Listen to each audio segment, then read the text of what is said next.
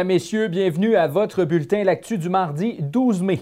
En manchette ce soir, trois accusations en lien avec de la drogue pour Steve Blanchette-Larose. François Legault recommande le port du masque dans les lieux publics.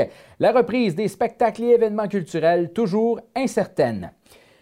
Débutons tout de suite ce bulletin l'actu avec un suivi. On vous parlait hier de cette importante frappe de la Sûreté du Québec qui a permis de saisir, entre autres, plus de 40 000 comprimés de méthamphétamine.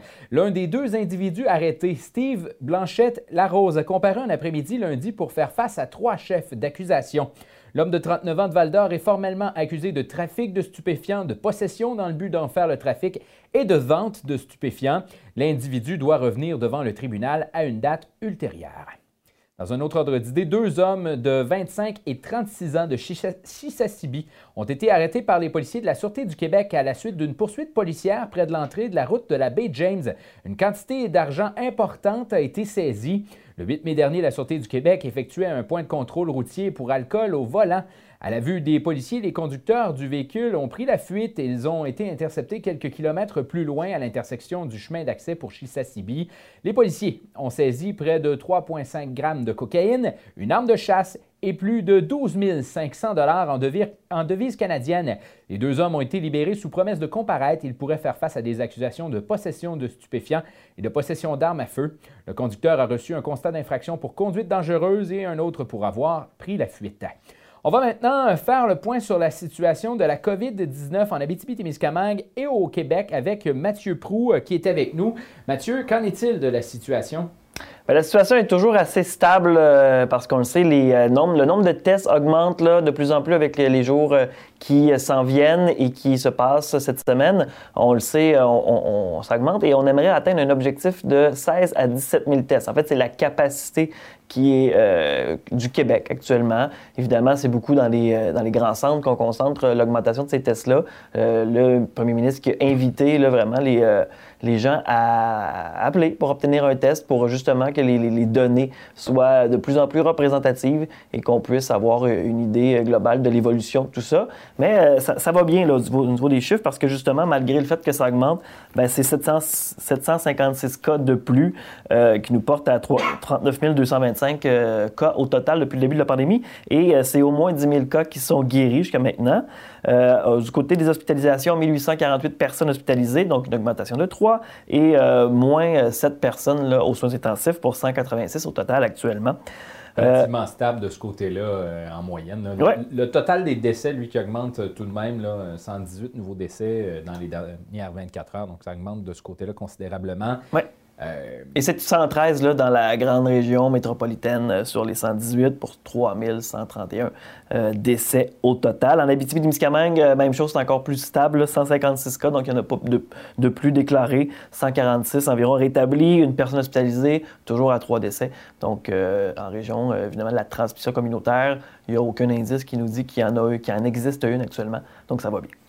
Contexte de déconfinement, bon, la situation en région est stable. C'est pas toujours très clair au niveau des, de ce qui est permis, ce qui ne l'est pas.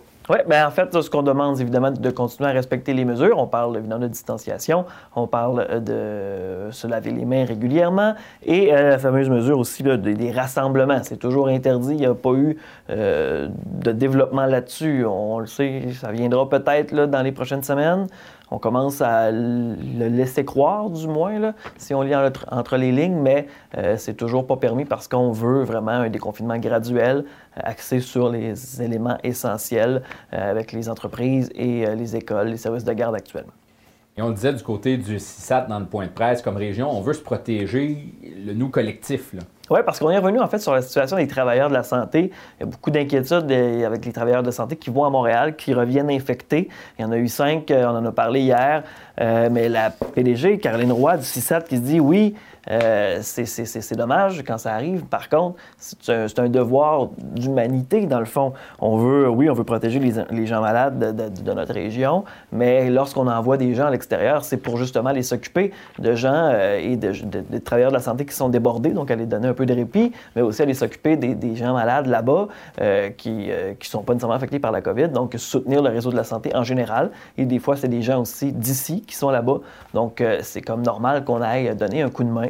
Et on a rappelé d'ailleurs l'événement de 2018 à la SAR lorsqu'on a eu une rupture de service dans la, la, néonatalité. Donc, on a euh, reçu de l'aide d'infirmiers, d'infirmières qui sont venus nous aider pendant six mois.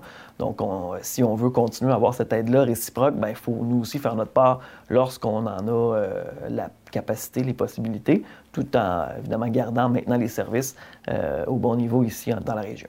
Et on rappelle qu'il y a des mesures qui sont prises aussi là, quand les gens sont euh, infectés par la COVID en revenant de Montréal et tout ça. Oui, donc c'est un engagement de, la, présidente directrice générale Caroline Roy de dire que si les gens sont infectés, on va s'assurer que ces gens-là n'entrent pas en contact avec d'autres personnes pour euh, propager le virus, justement. Euh, on a, notamment au niveau du logement aussi, on veut pas qu'il y ait de chambres partagées, s'il y, a des, de la contamination. Puis dès qu'il y a un test positif aussi, on prend des mesures pour que ces gens-là soient isolés et qu'il n'y ait pas de contact avec d'autres personnes. Donc, on a été très rassurant là-dessus. Il faut, faire confiance finalement à, ce qui se passe. Je pense que les experts euh, du réseau euh, sont, bien en contrôle. Qu'en est-il de la fameuse question, bon, pourquoi on ne met pas en quarantaine les gens qui reviennent euh, des grands centres, entre autres? Euh, question qui a été euh, répondue à 50% je dirais. En fait, la, pourquoi on ne les met pas en quarantaine, c'est que oui, si on, mettait cette mesure-là euh, en place, ben, d'abord, faudrait-il le contrôler ensuite, ce qui serait quand même difficile, selon Dr Sobanjo, qui est médecin conseil à la santé publique régionale. Donc, c'est vraiment pour ça. Et elle nous a rappelé aussi qu'avec avec le barrage régional qui est en vigueur depuis les dernières semaines, il n'y a pas eu de transmission communautaire. On a, on a, quand même accueilli les gens, on les a vus. Donc, y a ça n'a pas créé de transmission. Donc, on peut espérer que ça se poursuive ainsi.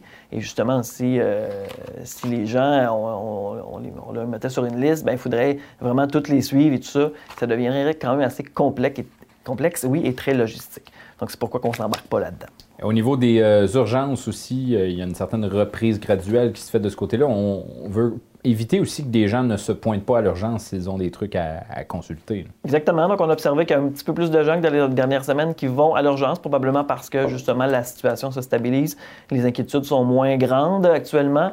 Et euh, on veut aussi que les gens, avant d'aller à l'urgence, consultent aussi leur médecin. Donc, si on va à l'urgence, c'est parce que peut-être qu'on n'a pas consulté son médecin de famille au GMF ou des choses comme ça. Donc, euh, n'hésitez pas euh, d'abord à, consulter aussi vos, euh, votre personnel de santé qui est en contact avec vous. François Legault est arrivé à son point de presse aujourd'hui en portant le masque avec le docteur Arruda et la ministre. il a suggéré très fortement le port du couvre-visage euh, lorsqu'on sort de chez soi. Oui, notamment, surtout aussi pour les gens, quand, entre autres, il y a cité des exemples comme euh, quand on prend l'autobus, le métro, le transport en commun, il y a une proximité, donc euh, d'autant plus important pour ces gens-là qui réussissent pas à, couvrir le 2 mètres. on a dit oui, ça fait bizarre au départ, mais tranquillement, on va s'habituer avec ça. Euh, ça a suscité beaucoup de commentaires sur les réseaux sociaux. C'est pas tout le monde qui est nécessairement d'accord avec cette mesure-là. C'était prévisible. Donc, les gens qui, euh, n'apprécient pas particulièrement euh, le port du masque, on verra avec le temps qu'est-ce qu'il en sera. la docteur Sobanjo aussi, dans le point presse régional, qui est revenu là-dessus en nous disant, ben c'est certain qu'au départ, ça peut paraître un peu inutile ici en région. Par contre, c'est pour se préparer au moment où les cas seront plus nombreux. Ben, on, sera prêt, on sera, ça sera intégré dans nos habitudes, comme le 2 mètres, par exemple, comme euh, l'interdiction de faire des rassemblements. On s'habitue à ces mesures-là, le lavage de mains qui est maintenant intégré. Donc, euh, c'est vraiment pour euh, commencer, parce que le changement d'habitude, c'est pas toujours facile, ça. On sait que le, vaccin n'arrivera pas dans les euh, prochains mois. On l'a rappelé au niveau euh, national de ce côté-là. Donc, on se lave les mains, on porte le couvre-visage, on respecte le 2 mètres, c'est les mesures qui vont être en place encore pour un bout. Là, la question aussi, parce qu'il commence à faire beau un petit peu, commence à se poser la question, est-ce qu'on va avoir accès aux parcs nationaux, Mathieu? Bien, on en parle de plus en plus. En fait, ça a été relayé notamment sur Twitter par plusieurs euh, journalistes. Donc, il y a une réouverture des parcs nationaux en région qui serait possiblement envisageable dans les prochains jours même. Donc, c'est ce qui a été dit, euh, soit par le docteur Arruda ou par le premier ministre. Donc, on envisage cette possibilité-là dans les régions de permettre l'accès à la nature. Euh, plusieurs personnes d'ailleurs qui se questionnent, qui se disent, ben oui, l'accès au plein air, au grand air, euh, ça ferait du bien des fois de, de peut-être faire un peu moins de Netflix.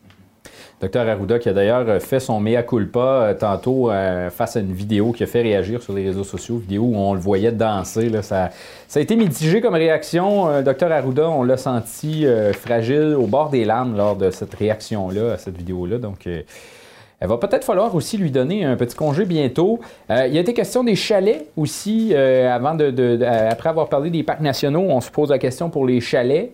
Ben, on a eu une recommandation en fait du docteur Arruda justement, nous dire ben, si vous allez au chalet, évitez de contaminer les gens autour de vous. Donc, si vous avez besoin de faire l'épicerie, en tout cas aller faire des courses pour vous approvisionner pour votre chalet, ben, faites ça dans votre localité et non dans la localité du chalet. Comme ça, ben, on va permettre d'éviter au maximum la propagation. Donc oui, on a dit, ben, dans le fond, euh, c'est pas mal permis d'aller dans son chalet, rendu euh, quand on donne euh, des, directives dans ce sens-là. Et là, au niveau du fédéral, il y a d'autres programmes qui ont été annoncés. On dirait que ça finit plus de finir. On en annonce des programmes et on en annonce encore des ouais, programmes. Cette fois-ci, ben, c'est pour les aînés, donc un 2,5 milliards qui a été annoncé pour des paiements uniques non imposables de 300 aux aînés admissibles à la pension de sécurité de la vieillesse, et auxquels pourront s'ajouter un 200 de plus pour les aînés qui sont admissibles au supplément de revenus garantis. Euh, on a aussi ajouté un 20 millions de dollars pour euh, le programme Nouveau euh, Horizon, qui, dans qui vise à soutenir des projets communautaires pour l'isolement, le soutien au réseau social des aînés, la qualité de vie aussi de, ces personnes-là. Et on a assuré le prolongement temporaire des versements du, supplément de revenus garanti pour éviter des, justement des, que, les, paiements arrêtent si jamais les gens n'ont pas mis à jour leurs données, tout ça, comme c'est le cas habituellement. Donc, on veut éviter que ces gens-là se retrouvent sans le sou. Donc, on va prolonger finalement euh, le supplément revenu garanti. Alors voilà Mathieu, on se reparle euh, demain pour faire le point sur euh, cette situation-là. Et en attendant, ben, on, peut te lire sur le médiaté.ca. Exactement. Merci Mathieu. Après le désistement du candidat à la chefferie du Parti libéral du Québec et ancien président de l'Union des municipalités du Québec, Alexandre Cusson, c'est Dominique Anglade qui a été couronnée comme nouvelle chef du PLQ. Elle devient ainsi la première femme à la tête du parti. L'ex-député d'Abitibi-Est, Guy Bourgeois, avait pris position pour Mme Anglade dès les premiers instants de la campagne. Pour M. Bourgeois, il s'agissait de la meilleure candidate pour aller rallier les Québécois, notamment les régions du Québec. On va écouter d'ailleurs M. Bourgeois ma, préoccupation de s'assurer que le Parti libéral était un parti qui, euh, avait des, racines solides dans toutes les régions du Québec. Il fallait euh, donc avoir des gens qui se rendent en région, entendre les gens, puis qui soient capables d'emmener des propositions qui parlent euh, aux gens de partout à travers le Québec. Et ça, de, dans les 15 derniers mois, Dominique euh, elle l'a fait. Elle est venue en Abitibi, entre autres, en Abitibi-Témiscamingue, deux fois, euh, à la fois avant le début de la campagne et en, cours de campagne. Ça, je pense, c'est le, premier élément. Euh, donc, d'avoir encore cette capacité de, de s'imprégner de la réalité pour bien traduire les attentes de la population générale. M. Bourgeois est satisfait qu'une chef ait pu être nommée rapidement dans le contexte de la COVID-19 où on ne sait pas toujours à quel moment les rassemblements pourront reprendre. L'objectif premier était de pouvoir compter sur une chef pour la rentrée parlementaire automnale. Côté personnel, M. Bourgeois a mentionné ne pas avoir amorcé de réflexion si oui ou non il allait être sur des bulletins de vote en 2022. Sur la scène des euh, arts et spectacles, euh, si la relance économique est bel et bien amorcée, la relance des activités culturelles se fait toujours attendre et selon le Conseil québécois du théâtre, l'arrêt pourrait durer encore longtemps en raison des mesures de distanciation. La réouverture des théâtres et des espaces de diffusion sera donc lente et complexe selon le directeur artistique de l'Agora des Arts, Réal Beauchamp. On l'écoute d'ailleurs avec la distanciation sociale, ben, il y a bien des trucs qui, euh, il y a bien des spectacles qui arriveront même pas à être produits parce que présentement, ces shows-là devraient être en répétition. Ils devraient être en train de se monter, de se créer, de se bâtir pour être mis sur le marché à l'automne. Les créateurs ne pouvant donc pas se rencontrer pour préparer leur production, euh, ils sont donc dans l'impossibilité de remplir à pleine capacité les salles également, et même les plus petites comme l'Agora des Arts. ça permet de croire qu'une saison d'automne sera carrément impossible. M. Beauchamp explique que tout le monde se rabat actuellement sur l'hiver 2021, ce qui rend les spectacles moins disponibles. Les travaux à l'Agora des Arts pourront tout de même se poursuivre, comme l'explique M. Beauchamp. Pour l'instant, on va de l'avant. On était en appel d'offres, donc euh, je vais recevoir mes. Euh, le concours d'appel d'offres se termine à la fin du mois de mai. Normalement, je devrais être en chantier au début du mois de juin, ce qui serait merveilleux pour nous, parce qu'on serait en construction pendant un an de temps. Donc, pendant que la tempête passe à l'extérieur, ben, euh, j'ai quand même un devoir de programmer des choses parce que je suis subventionné pour programmer des choses. Donc, on va être en itinérance, l'appellation utilisée. Ça va être moins rigoureux, tu sais. Ça me permet de tester des affaires simples Au sport, l'ancien entraîneur-chef des Huskies de Rouen-Noranda, André Tourigny, a remporté le trophée Matt Layden, remis à l'entraîneur par excellence de la Ligue de hockey de l'Ontario grâce à son travail avec les 67 d'Ottawa. En entrevue avec le droit d'Ottawa, il a souligné que ce trophée visait à récompenser une performance d'équipe, soulignant le bon travail de ses adjoints également. Mario Duhamel, entraîneur des défenseurs, Norm Miley à l'attaque massive et Derek Miller pour les habiletés individuelles. André Tourigny devient le sixième entraîneur de l'histoire de la Ligue à recevoir le trophée lors de deux années consécutives, rejoignant plusieurs grands du hockey tel Dale Hunter. Alors voilà, mesdames, messieurs, c'est euh, ce qui fait le tour de votre actu du mardi 12 mai 2020. Retrouvez vos nouvelles et encore plus au médiaté.ca. Suivez-nous également sur Facebook et Instagram. Et toute l'équipe de l'actu vous souhaite une excellente soirée où l'on annonce dégagement tard ce soir, vent minimum de moins 9 euh, et refroidissement éolien moins 13 au cours de la nuit encore. Ben oui. Enseignement euh, demain, maximum de 12, euh, maximum 12 refroidissements éoliens à moins 13 le matin. Alors encore une fois, ce sera pas chaud pour les, premières, les prochaines heures, mais ne vous en faites pas, l'été s'en vient et ça va bien aller. À demain.